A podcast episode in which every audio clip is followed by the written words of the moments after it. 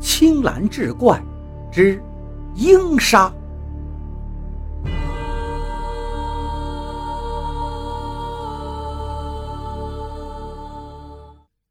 两只猎鹰走马灯似的在天上转了老半天，把一众看客看得脖子都酸了。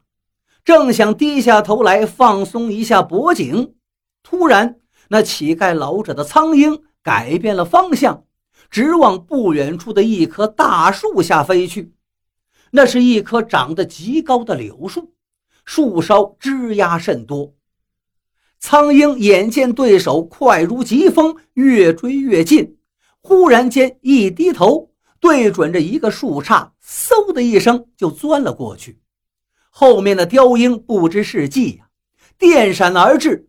等追到那树杈近前时，却没想到他的身形要比对手大出一倍还多。对手那小巧的身体刚好可以从树杈里穿过。而他却因没有收住力道，正好卡在了树杈里，一时间动弹不得。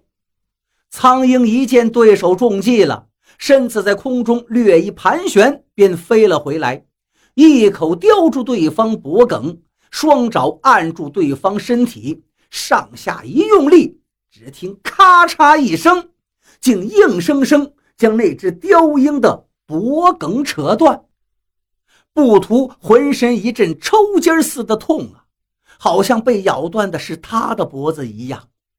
他费了无数心血，才熬出这一只他最为得意的猎鹰，谁成想却惨死在这个乞丐老头这只毫不起眼的苍鹰嘴下。他心里是又惊又吐，又羞又恼。忽然拔出驳壳枪，对着那只苍鹰，啪！就射出一颗子弹，苍鹰浑身一震，惨叫一声，被子弹射中了左腿。没等布图发出第二枪，他早已瞪着一双仇恨的鹰眼，闪电般朝布图冲来。布图是大惊失色呀，想要躲避已然来不及了。只听“哆哆”两声，他的两只眼珠子已被活生生的捉了去。苍鹰还不解恨，还要再去捉他的咽喉。布图两只手捂着两只眼睛，扑通一声跪在那乞丐老者面前，惨呼道：“师傅饶命，徒儿知错了。”原来这乞丐老者可不是别人，正是刚刚刑满出狱的聂克赛。布图呢，其实早就认出他来。本不想与师傅相认，但是到了这性命攸关的时刻，他由不得不叫出这一声“师傅”来。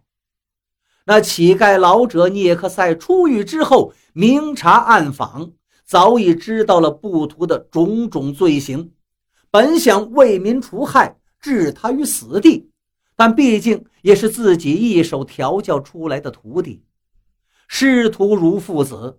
临了临了，还是下不了狠心，心想既然已经毁了他的两只眼睛，让他再也不能为虎作伥去干坏事也就够了。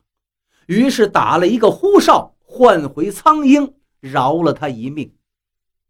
不图跪在地上，忍痛叫道：“师傅，徒儿还有一事不明啊。”神鹰山的雕鹰向来都是鹰中之王，您熬出来的雕鹰天下无敌。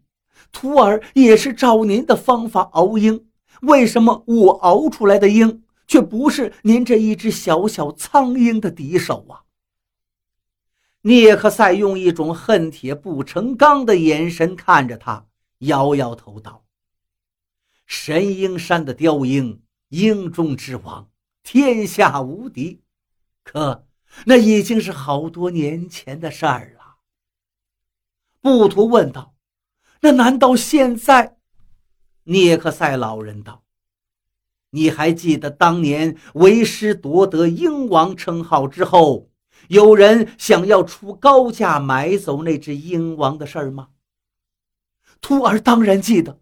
可惜那天晚上，那只鹰王趁您喝醉了酒，捉开了判绳，半夜飞走了。哈哈哈哈！不不不，他不是自己飞走的，而是为师亲手将他放归山林的。啊，这是为什么呀？因为只有把最好的鹰，适当的时候放归山林，让他们去繁衍后代，来年咱们才能请到更好的鹰啊！如果只知道捕鹰而不知放鹰，就像你这样，总是把最好的鹰捕来高价卖出去，剩下的孬鹰相互繁殖，到来年你也只能捉到更孬的鹰了。一年一年下来，如今的神鹰山哪儿还有什么好鹰啊？所以呀，你熬出的雕鹰。虽然被你饲养的膘肥体壮、羽毛光亮，看起来精神抖擞，但却是外强中干，飞行耐力与捕猎的战斗力也大不如前。即便是一只普通的苍鹰，也可以轻松将它打败。布图的两手捂着流血不止的眼睛，痛苦地匍匐在地。他这才明白。正是自己的贪婪，才使得神鹰山的好鹰几近绝种，才导致今日惨败。聂克赛瞧了他一眼，轻叹一声，转身欲走，却被那佐藤继之一把拦下。佐藤操着一口半生不熟的汉语道：“老人家，布图现在已经成了一个废人。”不能再为我们做事了，你愿意留下来为皇军效力吗？当然，好处大大的有。聂克赛却朝他一拱手，不卑不亢道：“对不起，老朽无能，您另请高明。”佐藤脸色一变道：“如果你不答应，你就不能离开这里。”他一使眼色，身后一队荷枪实弹的鬼子兵呼啦一声就朝聂克赛包围过来。聂克赛老人冷笑一声，肩膀一耸，肩上的苍鹰突然是凌空而起，猛然就扑向了佐藤。佐藤知道这家伙厉害，吓得是抱头鼠窜。鬼子兵忙用日本话大喊：“保护大佐！”纷纷退回到佐藤身边，朝着天上的苍鹰胡乱的放枪。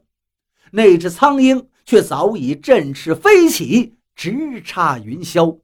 乱纷纷的子弹哪儿还能打得到他呀？佐藤忙乱了一阵，再看那乞丐老者，却不知何时已经飘然离去，再也寻不着了。